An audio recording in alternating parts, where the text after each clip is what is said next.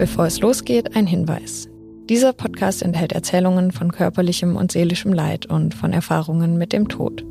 Diese Themen können besonders bei Menschen mit posttraumatischen Belastungsstörungen negative Emotionen oder Erinnerungen hervorrufen. Außerdem wird es in dieser Folge um Theorien zur Ursache des Unfalls gehen, die ausdrücklich nicht bestätigt sind. Bei keiner Untersuchung wurde bisher auch nur ein Hinweis darauf gefunden, dass das Unglück nicht durch einen Unfall verursacht wurde.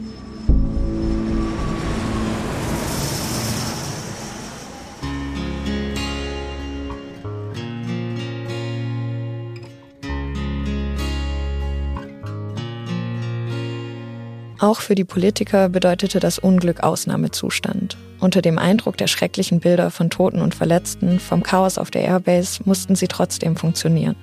Sie mussten Antworten geben, Pressekonferenzen halten und hatten keine Zeit, um die Bürger ihres Landes zu trauern. Das wurde von ihnen erwartet. Der damalige Ministerpräsident von Rheinland-Pfalz, Bernhard Vogel, erinnert sich heute noch ganz genau an das Unglück, obwohl er selbst nicht einmal vor Ort war. Warum eigentlich nicht? Sie selbst waren am Flugtag äh, bei einem Blumenkorso in Bad Ems. Warum waren Sie denn nicht dort? Ich hatte mich entschlossen, nicht hinzugehen, gerade um die Spannung nicht noch anzureizen, sondern eine andere Einladung, die ich für diesen Tag hatte, anzunehmen. Und ich bin deswegen in Bad Ems gewesen, wo ein großer, wunderschöner Blumenkorso stattfand. Ich habe mich aber laufend unterrichten lassen über den Verlauf des Flugtags in äh, Rammstein. Nicht, weil ich mein, äh, mit einem Unglück, aber weil ich möglicherweise mit lautstarken Demonstrationen gerechnet habe und bekam über den Mittag immer wieder äh, die Nachricht, es laufe alles friedlich, der Flugtag äh, sei gerade dabei zu Ende zu gehen, bis mich dann ein äh, erschreckter mich vor allem erschütternder Anruf von dem Unglück, das geschehen war, erreichte. Was haben Sie dann gemacht? Ich bin dann äh, so schnell ich konnte nach äh, Kaiserslautern geeilt, äh, zunächst mit dem Auto nach Mainz und dann mit einem Polizeihubschrauber von Mainz direkt auf die Airbase in Rammstein. Wie sah es denn da aus? Was haben Sie vorgestellt? Naja, also zunächst äh, war da natürlich äh, äh, große Verwirrung. Es kam zu Gesprächen mit dem Kommandierenden äh, des Rammsteiner Flughafens und auch mit dem Oberkommandierenden der amerikanischen Truppen in Europa. Und äh, wir haben äh, beobachtet, dass die sehr, sehr vielen Verletzten in die Krankenhäuser der Umgebung äh, gebracht wurden, in die amerikanische, in das amerikanische Krankenhaus, das es äh, dort damals schon gab, aber auch in die umliegenden deutschen Krankenhäuser. Das ging nicht alles ohne Probleme, weil die einen Krankenhäuser schon überfüllt waren und man dann äh, zweite oder dritte Krankenhäuser anfahren musste.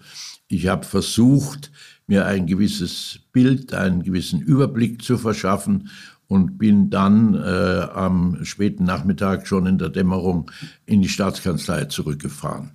Und auf dem Rückweg ist. Auf dem Rückweg äh, äh, war äh, dieser schockierende Eindruck entlang der großen Rasenflächen, auf denen die Tausenden von Besuchern geparkt hatten, standen nur noch ganz vereinzelte Autos, äh, die Autos von Toten, die Autos von Verletzten.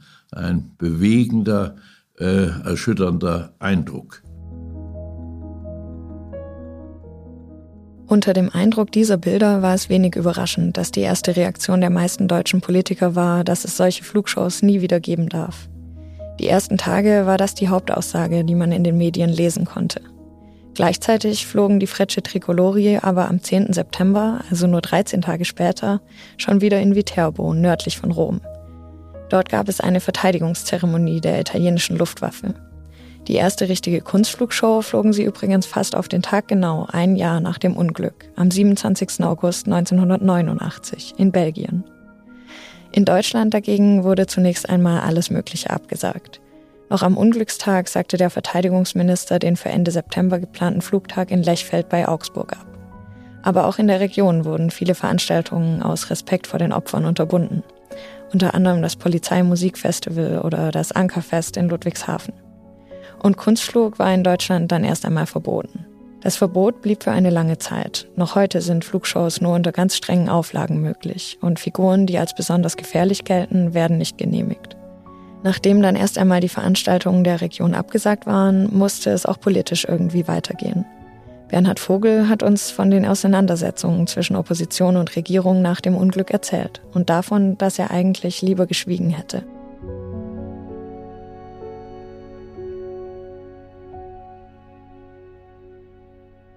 Die Tage nach dem Unglück, wie verliefen die für Sie?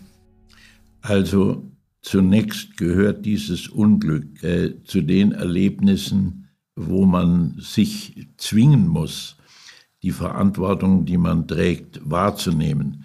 Man würde an sich lieber schweigen, würde an sich lieber mit den Opfern und den Hinterbliebenen trauern. Aber ich musste, ob ich wollte oder nicht, äh, handeln musste Interviews geben zu einem Zeitpunkt, wo ich noch gar nicht voll informiert war. Das gehört eben, so ist meine Erfahrung, zu den Aufgaben eines Politikers, dass er auch das Schweigen sich nicht in jeder Situation erlauben darf. Und der Landtag hat sich eine Woche später damit beschäftigt? Ich äh, bin äh, mit dem damaligen Fraktionsvorsitzenden, Herrn Scharping, der später Ministerpräsident werden äh, sollte, übereingekommen, dass die notwendige Debatte im Landtag erst nach der Trauerfeier, also acht Tage später, stattfinden sollte. Erst danach kam es dann äh, zur unvermeidlichen Debatte im Landtag von Rheinland-Pfalz, wo es zunächst um eine Darstellung des Geschehenen ging, aber dann natürlich auch zu einer heftigen Auseinandersetzung äh, zwischen Regierung und Opposition kam. Selbstverständlich äh, hat die Opposition der Regierung Vorwürfe gemacht, selbstverständlich hat sich die Regierung verteidigt. Sehr bald ist allerdings auch der deutsche Bundesverteidigungsminister sehr stark in die Kritik geraten, der ja natürlich eine Zuständigkeit für die Beziehungen äh, zu den amerikanischen Soldaten hatte. Er stand im Mittelpunkt eines Untersuchungsausschusses, äh, den der Bundestag eingesetzt hat, an dem ich aber verständlicherweise nicht sehr beteiligt war. Was waren denn die Argumente der Regierung äh, gegen die Vorwürfe? Naja, gegen die Vorwürfe waren die Argumente, dass man allen Grund habe, die Freundschaft äh, zu den Amerikanern äh, zu sichern und zu stärken, weil die Freiheit der Bundesrepublik auf äh, der NATO, aber vor allem auf den Amerikanern äh, fußte. Und weil wir auf keinen Fall wollten, dass es zwischen Amerika und Deutschland über diesen Unfall zu einer Verstimmung kam. Das war auch der Grund, warum ich selbst sehr bald danach, schon im Oktober 1988, nach Washington flog und mich mit dem amerikanischen Verteidigungsminister traf. Welchen Eindruck hatten Sie dann, wie, wie das Unglück die Kommunikation mit den Amerikanern irgendwie beeinflusst hat? Ja, das glaube ich schon. Ich glaube, es ist schon verständlich geworden, was ja auch das Ziel des damals amtierenden Bundeskanzler Helmut Kohl war, äh, die Freundschaft zu Amerika äh, zu stärken und nicht in Frage zu stellen.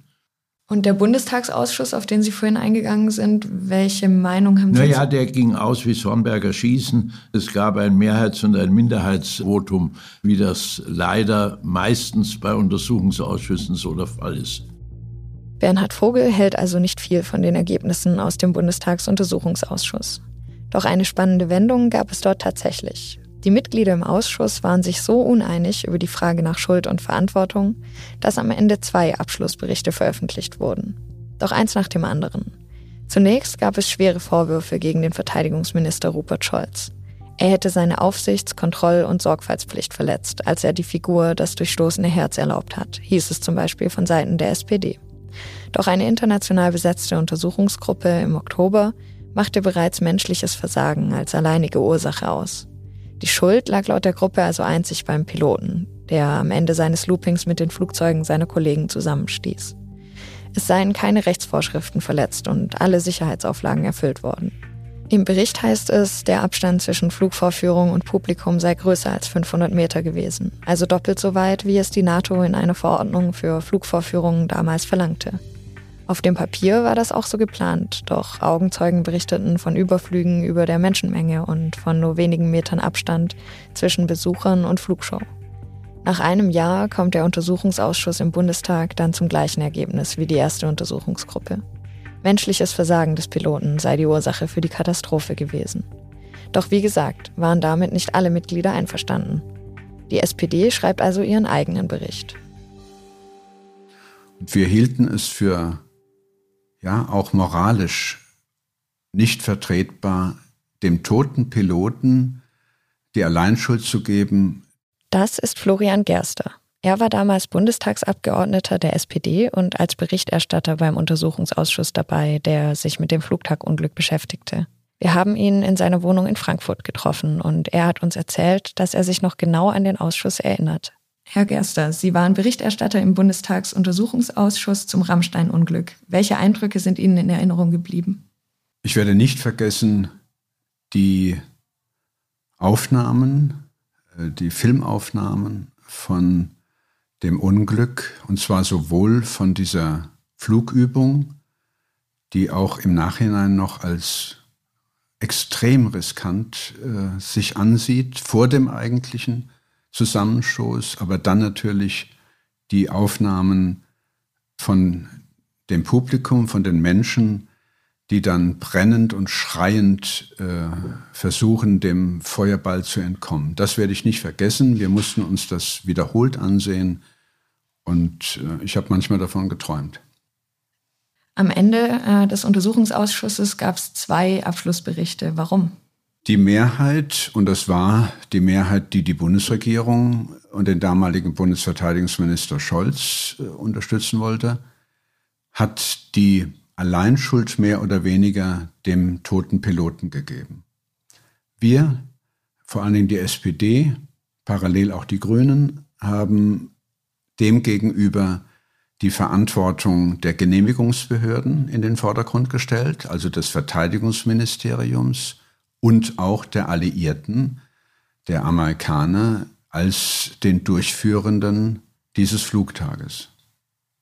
Und wir hielten es für ja auch moralisch nicht vertretbar, dem toten Piloten die Alleinschuld zu geben, der mit Wissen aller Beteiligten äh, eine extrem riskante Flugübung zum, zur Freude aller machen sollte und die ging eben schief. Sie sahen dann die Verantwortung eher auch bei den Genehmigungsbehörden, oder? Und zwar ganz eindeutig. Äh, obwohl wir vor der deutschen Einheit, zwei Jahre vor der deutschen Einheit, keine volle Souveränität hatten gegenüber den Besatzungsmächten in Anführungszeichen. Es galt, wenn Sie so wollen, noch ein Rest des alten Besatzungsrechtes, NATO-Truppenstatut und so weiter, ähm, gab es trotzdem eine eindeutige Rechtslage, nämlich die flugverkehrsrechtlichen Regelungen.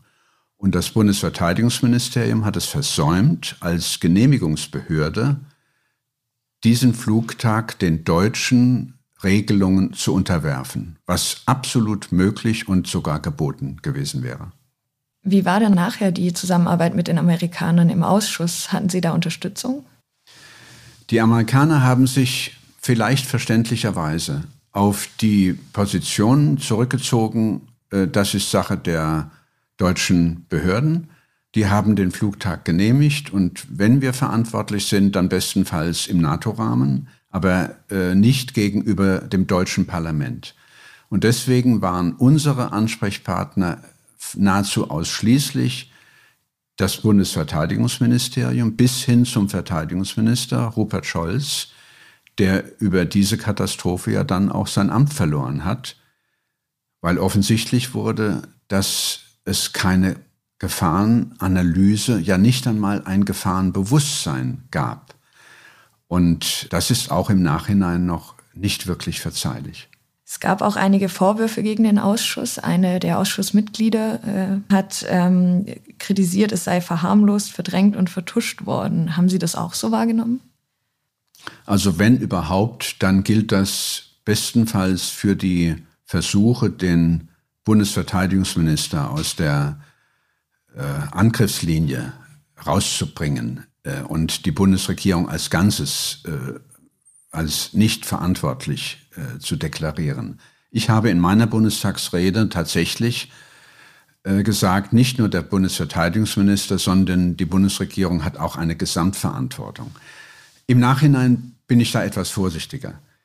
Denn ich war lange genug auch in einer Regierung, die Gesamtverantwortung einer Regierung zu reklamieren, ist sehr weitgehend. Dann müsste man zum Beispiel davon ausgehen, dass ein Bundeskanzler, dass ein Bundesfinanzminister äh, sich jemals äh, mit einem solchen Flugtag befasst hat. Das kann man nicht wirklich voraussetzen. Aber der Bundesverteidigungsminister war ganz eindeutig für die Genehmigung des Flugtages verantwortlich und hier hat er durch Nichthandeln versagt. Sie waren dann später in der rheinland-pfälzischen Landespolitik tätig. Sie waren Arbeits- und Sozialminister. In der Zeit haben Sie ja auch viel mit den Amerikanern in der Region zusammengearbeitet. Ähm, hatten Sie den Eindruck, dass das Unglück die Stimmung verändert hat? Nein. Also im guten Sinne nein. Die Amerikaner haben äh, völliges Verständnis gehabt äh, für die deutsche Aufarbeitung. Da gab es keinerlei äh, Irritationen oder Kritik. Im Gegenteil, es gab ein fühlbar schlechtes Gewissen, wenn man so will, äh, einer Mitverantwortung. Und vor allen Dingen eben, dass äh, Flugvorführung äh, und Publikumsbereich nicht so eindeutig getrennt waren, dass selbst ein Unglück dieser Art äh, einfach nicht äh, 70 Menschen in den Tod reißen kann. Es gab, wenn man so will, eher das Bedürfnis, nach meiner Wahrnehmung, danach noch mehr äh, die Freundschaft, die deutsch-amerikanische Freundschaft, die in Rheinland-Pfalz immer sehr ausgeprägt war, äh, mit zivilen Aktionen zu stärken. Und ich hatte dann das Glück als Arbeitsminister mit den Befehlshabern äh, der US Army in Kaiserslautern zum Beispiel und auch US Air Force Projekte auf den Weg zu bringen, äh, die auch für Langzeitarbeitslose geeignet waren, äh, in den Depots und in den Einrichtungen, äh, die ja dort große Arbeitgeber sind. Also ich kann mich nicht beklagen über mangelnde Unterstützung solcher zivilen Projekte. Und haben Sie den Eindruck, das hat sich ähm, bis heute verändert, dieses, diese Zusammenarbeit, diese Beziehung? Also ich bin sicher, dass die deutsche Einheit und die volle Souveränität der Bundesrepublik Deutschland seit äh, 1990 eine solche fahrlässige äh, Verhaltensweise der Amerikaner auf deutschem Boden unmöglich gemacht hätte oder unmöglich machen würde. Ich bin sicher, dass sich die Grundeinstellung äh, durch die deutsche Einheit verändert hat und die Amerikaner auch nicht mehr sozusagen die Reste eines äh, Besatzungsregimes für sich äh, und sei es nur gedanklich reklamieren, sondern in vollem Umsatz, in vollem Umfang äh, anerkennen, dass die Deutschen auf ihrem Boden äh, sozusagen diejenigen sind, die genehmigen, die genehmigen müssen, die gefragt werden müssen und die auch einbezogen werden müssen, wenn es darum geht, äh, mögliche Risiken äh, einzuschätzen und im Falle eines Falles auch Rettungsaktionen gemeinsam abzustimmen. Man hat also aus dem Unglück gelernt, sagt Florian Gerster. Genau das haben sich auch die Betroffenen immer gewünscht. Denn auch sie beschäftigt das Thema Schuld und Verantwortung sehr. In ihren Augen sollte auch jemand die politische Verantwortung für das Unglück übernehmen. Es fällt ihnen schwer, damit abzuschließen, wenn diejenigen, die die Veranstaltung genehmigt haben, die Schuld immer nur von sich weisen. Das führt dazu, dass sich manche die Schuld am Ende selbst geben. Genau wie Florian Gerster hat es auch den betroffenen Roland Fuchs gestört, dass der Pilot von vielen als allein verantwortlich dargestellt wurde, hat er uns erzählt. Geben Sie persönlich eigentlich jemandem die Schuld für das Unglück? Naja, naja. Also persönlich äh, keine bestimmte Person. Wem soll ich da die Schuld geben? Dem Veranstalter, der es äh, vielleicht von der Entfernung falsch geplant hat oder der deutsche Behörde, die es genehmigt hat oder dem Pilot, der vielleicht einen Fehler gemacht hat. Äh, also wenn, dann spielt er so viel stiller Rolle eigentlich. Und äh, ich kann auch keinem Politiker Schuld geben, der jetzt irgendwie wie was, was unterschrieben hat oder so damals. Also wenn ich jemand die Schuld gebe, dann ist es mir selber, dass ich äh, im Grunde so verantwortungslos war und da mit meiner Familie hingefahren bin. Aber ich kann niemand, äh, niemand Fremdem in dem Sinn jetzt die Schuld geben. Also der Pilot, äh, dem die Schuld eigentlich zugesprochen wurde, der hat selber sein Leben verloren oder es sicher nicht mit Absicht macht. Was stört Sie denn bei der Politik im Umgang mit dem Thema Verantwortung oder Schuld?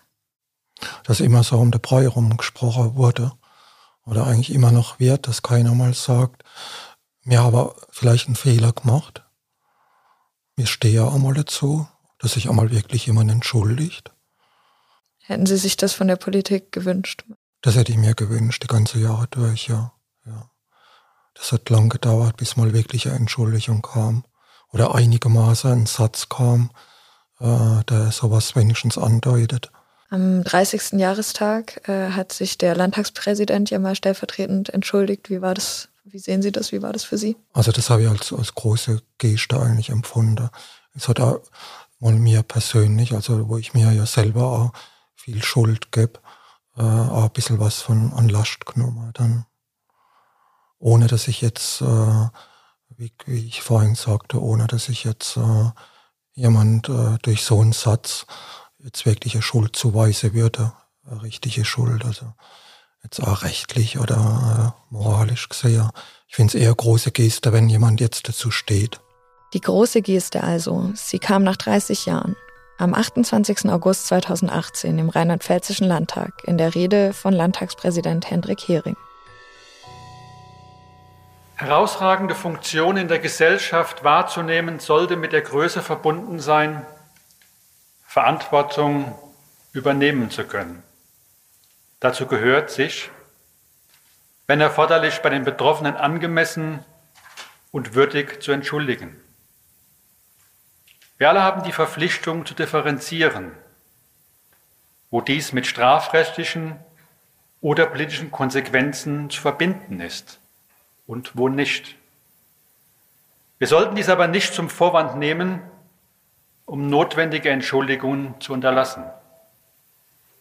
Dieses Versäumnis der bedauere ich als Politiker und als Mensch zutiefst. Unabhängig einer Zuständigkeit repräsentieren wir im Parlament die Bevölkerung. Wir sind damit auch für einen würdigen und anständigen Umgang miteinander verantwortlich. Es liegt mir fern und steht mir nicht zu, einer Stelle oder einem Bereich die Verantwortung für das Unglück zuzuschreiben. Unabhängig davon ist mir aber ein großes persönliches Anliegen, Sie heute um Vergebung zu bitten. Ich möchte mich bei Ihnen in aller Form dafür entschuldigen, wie die Politik mit der Verantwortlichkeit für dieses schreckliche Ereignis umgegangen ist. Es muss unser aller Ziel sein, dass dieses Unglück, so sinnlos es auch ist, wenigstens dazu führt, dass wir aus den Fehlern der Vergangenheit lernen. In vielen Bereichen haben wir das getan. Wir brauchen auch einen Kulturwandel hin zu einer Gesellschaft, wo Fehler zugestanden werden dürfen und wo auch der Mut da ist, sich zu entschuldigen. Die Entschuldigung von Hendrik Hering gilt heute als Anstoß für eine Veränderung in der politischen Kultur. Denn früher galt eine Entschuldigung, teilweise sogar schon Entschädigungszahlungen, als Schuldeingeständnis. Die Strategie der Politiker war daher eher, alles abzustreiten. Heute findet man dieses Verhalten noch immer. Doch es gibt immer mehr Ausnahmen davon. Ein weiteres Beispiel, die Rede der nordrhein-westfälischen Ministerpräsidentin Hannelore Kraft 2020 zum 10. Jahrestag des Unglücks bei der Love Parade in Duisburg. Auch sie hat um Vergebung bei den Opfern gebeten. Doch trotz aller großen Gesten sind manche Betroffene noch immer auf der Suche nach einem Schuldigen, nach einer Erklärung. Einige glauben nicht daran, dass das Unglück nur aufgrund eines Fehlers des italienischen Piloten Ivo Nutarelli passiert ist. Es gibt eine Theorie, die vor allem in den 90er Jahren verfolgt wurde, die viele Zeitungen auch aufgegriffen und nachrecherchiert haben. Unter anderem die Tageszeitung Die Taz hat sich viel damit beschäftigt. Sie berichtete unter dem Titel Rammstein wirklich nur ein Unfall 1991 von mysteriösen Verbindungen zwischen dem Unfall in Rammstein und einem anderen Unglück. Es geht um den Abschuss einer italienischen Linienmaschine in der Nähe der Insel Ustica in Süditalien im Sommer 1980 mit 81 Toten. Der Flugschreiber der verunglückten Maschine ist erst mit acht Jahren Verzögerung gefunden worden, also 1988. Ursprünglich hatte es geheißen, dass an Bord des Flugzeugs eine Bombe explodiert ist. Doch mit den Informationen aus dem Flugschreiber wurde klar, es wurde abgeschossen. Damit stellte sich die Frage, wer geschossen hat, warum und wer geholfen hat, das Ganze zu vertuschen. Deshalb wurden Zeugen 1988 auf einmal wieder sehr wichtig. Und hier kommen die beiden in Rammstein verunglückten Piloten Ivo Nutarelli und Mario Naldini ins Spiel. Die waren nämlich nicht nur Kunstflugpiloten, sondern auch militärische Ausbilder und Kampfpiloten. In dieser Funktion waren sie am Abend des Unglücks von Ustica in der Nähe der Insel unterwegs.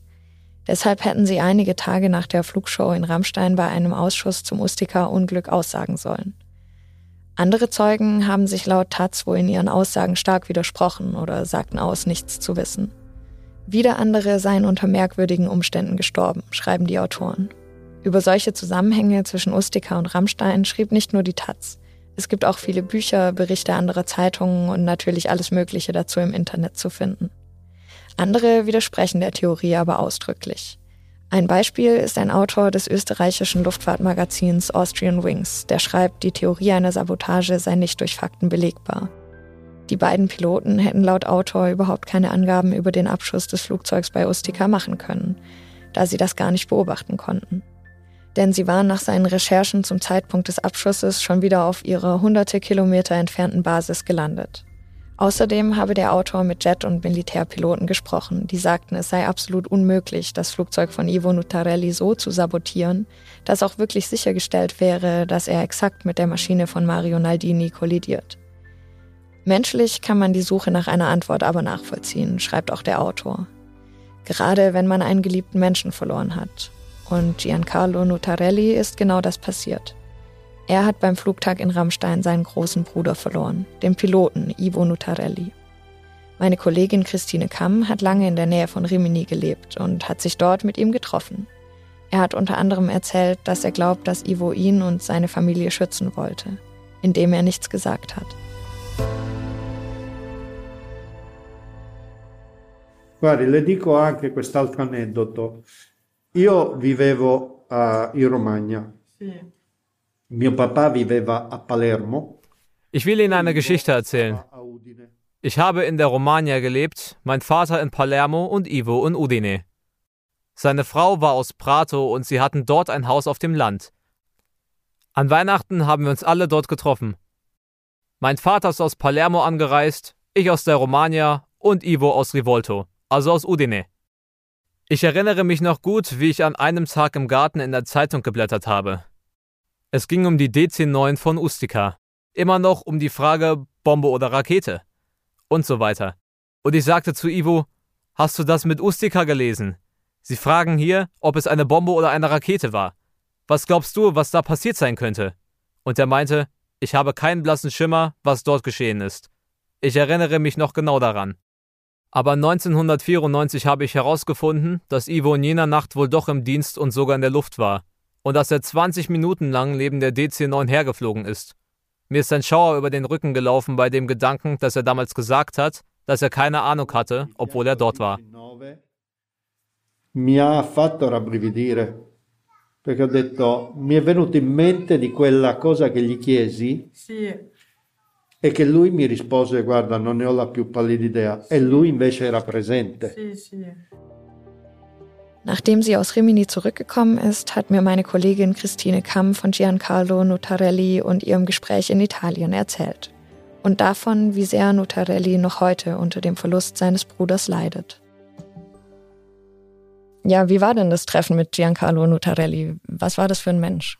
ist ein sehr freundlicher und sehr aufgeschlossener Mensch. Wenn man jemand ganz Fremdes trifft und dann geht es gleich um so eine sehr spezielle, sehr persönliche Geschichte, ist, glaube ich, gar nicht so einfach. Und ähm, ich hatte auch einen gewissen Respekt davor, ihn zu treffen, weil das ja sehr pri private und sehr persönliche Dinge sind.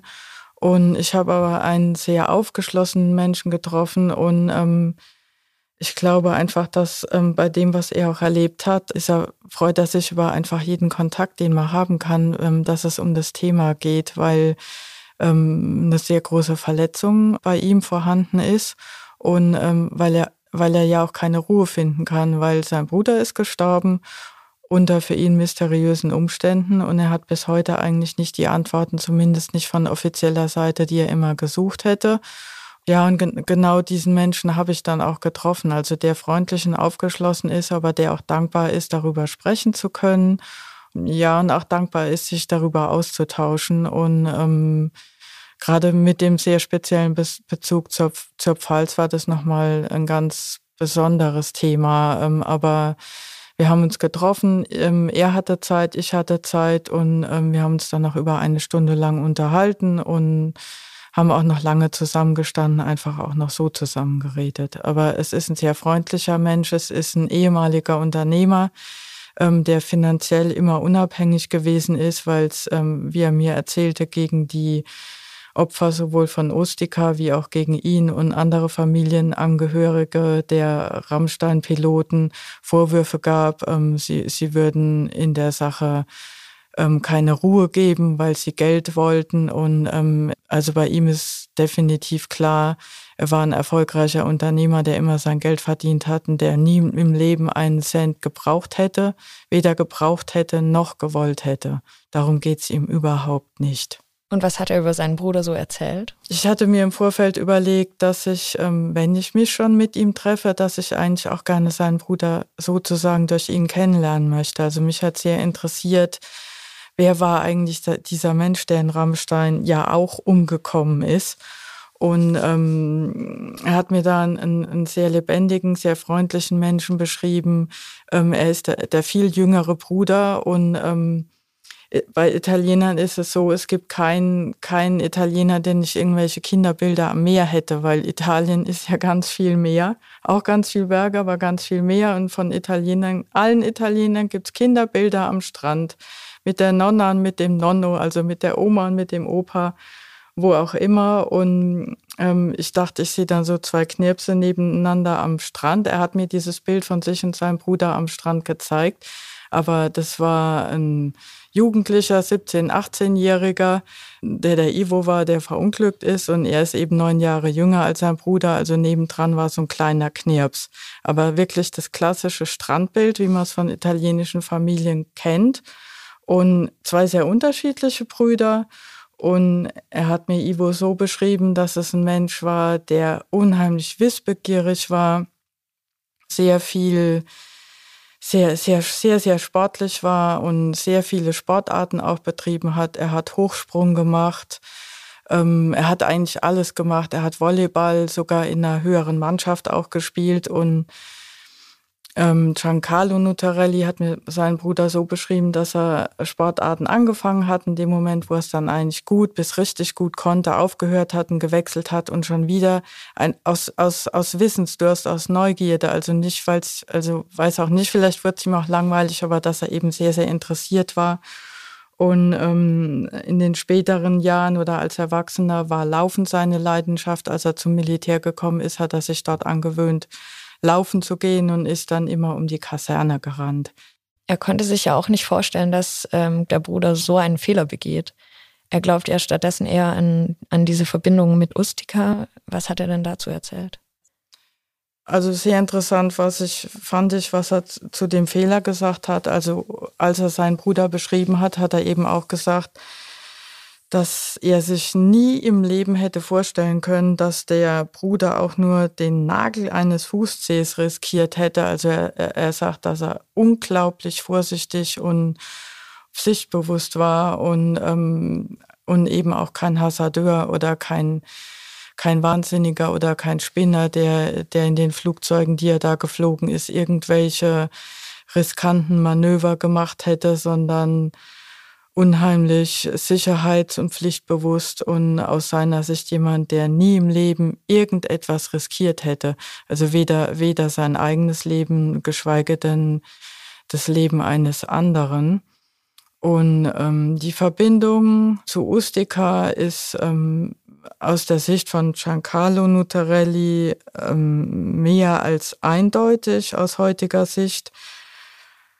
Man muss dazu sagen, dass ähm, der Flugzeugabsturz von Ustica passiert ist und erstmal wusste keiner, wie und was da war. Und es galt lange Zeit ähm, als gesichert, dass es ein Unglück gewesen wäre, dass eine Bombe an Bord gewesen wäre. Jahre später ist aber eben rausgekommen, dass das Flugzeug von einer ähm, Rakete abgeschossen worden ist. Und die Verbindung zu Ivo Nutarelli ist die, dass er in dieser Nacht ähm, wohl in Grosseto in der Toskana Dienst hatte, dass er in dieser Nacht auch mitbekommen hat, was mit diesem Flugzeug passiert ist. Und ähm, Giancarlo Nutarelli hat erzählt, dass er auch Notrufe abgesetzt hätte und wieder gelandet wäre und dass er aber, als er gelandet ist, hieß es dann irgendwie alles kein Thema. Also er ist weder gefragt worden, was er gesehen hat, noch sonst irgendwas. Und ähm, ja, er ist gelandet und im Grunde hieß es, da ist doch gar nichts passiert oder es war zumindest offiziell kein Thema. Und äh, ähm, Giancarlo Nutarelli hat auch noch erzählt, dass die Familie, also mit dem Vater zusammen waren die beiden Söhne.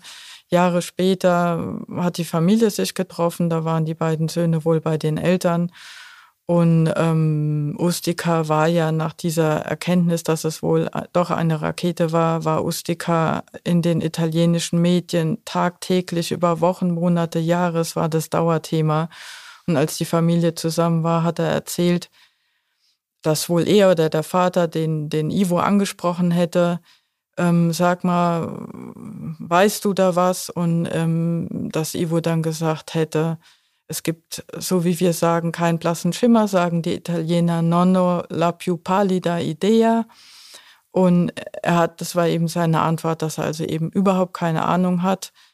Und ähm, Giancarlo Nutarelli ist sich sehr sicher, dass er in diesem Moment gelogen hat ähm, und sagt aber, er hat das für uns getan und er hat uns schützen wollen und deshalb hat er nichts gesagt. Und als sein Bruder verunglückt ist, hat er mir erzählt, dass er zum Beispiel auch gar nicht informiert wurde.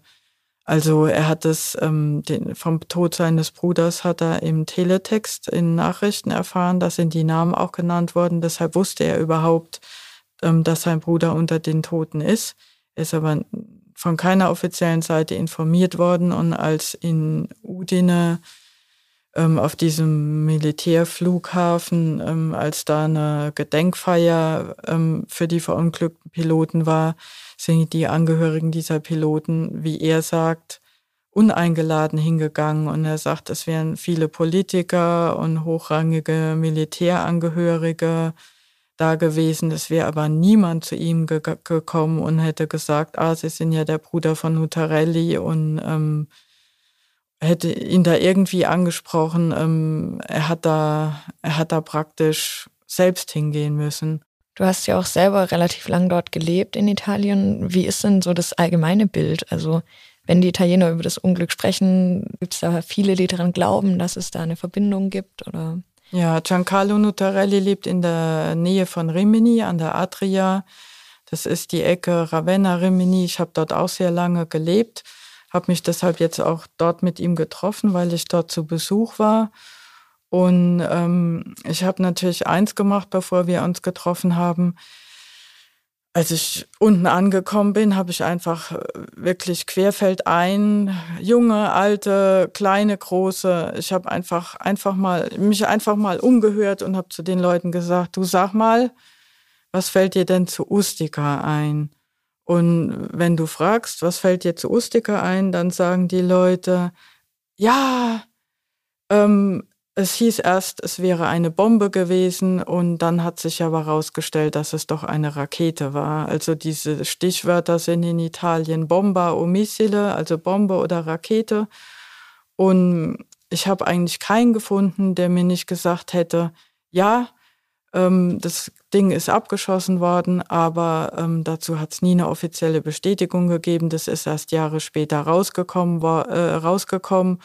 Und ähm, es wurde aber versucht, das Ganze ja unterm Deckel zu halten oder es ist nie, es hat nie eine offizielle äh, Anerkennung für, für diese Theorie gegeben, die äh, meines Erachtens aber keine Theorie mehr ist, sondern relativ gesicherte Wahrheit. Ich habe zufälligerweise auch einen Menschen getroffen, der einen Militäreinsatz in Italien hatte, sagen wir in geheimer Mission und der sagt, wenn er war vier Wochen in einem Kriegsgebiet im Einsatz, was er vorher gar nicht so genau gewusst hat und meinte dann, wenn ich dann lebend nicht nach Hause gekommen wäre, das hätte nie jemand erfahren, weil das eben sozusagen geheime Kommandosache war und mein Gefühl ist einfach, dass es militärische Vorgänge gibt, ähm, ja, die sich, na, die sich der üblichen, unserer üblichen Gerichtsbarkeit dann doch ein Stück weit entziehen. Mal angenommen, es gibt diesen Zusammenhang zwischen Rammstein und Ustika. Denkst du, das wird jemals irgendwie rauskommen oder wird es für immer so, so schwierig sein zu sagen, wie du jetzt eben auch beschrieben hast? Giancarlo Nutarelli sagt, dass er davon ausgeht, dass die Wahrheit eines Tages rauskommen wird und er sagt ganz klar, sie wird nur ans Tageslicht kommen, wenn wir alle schon gestorben sind.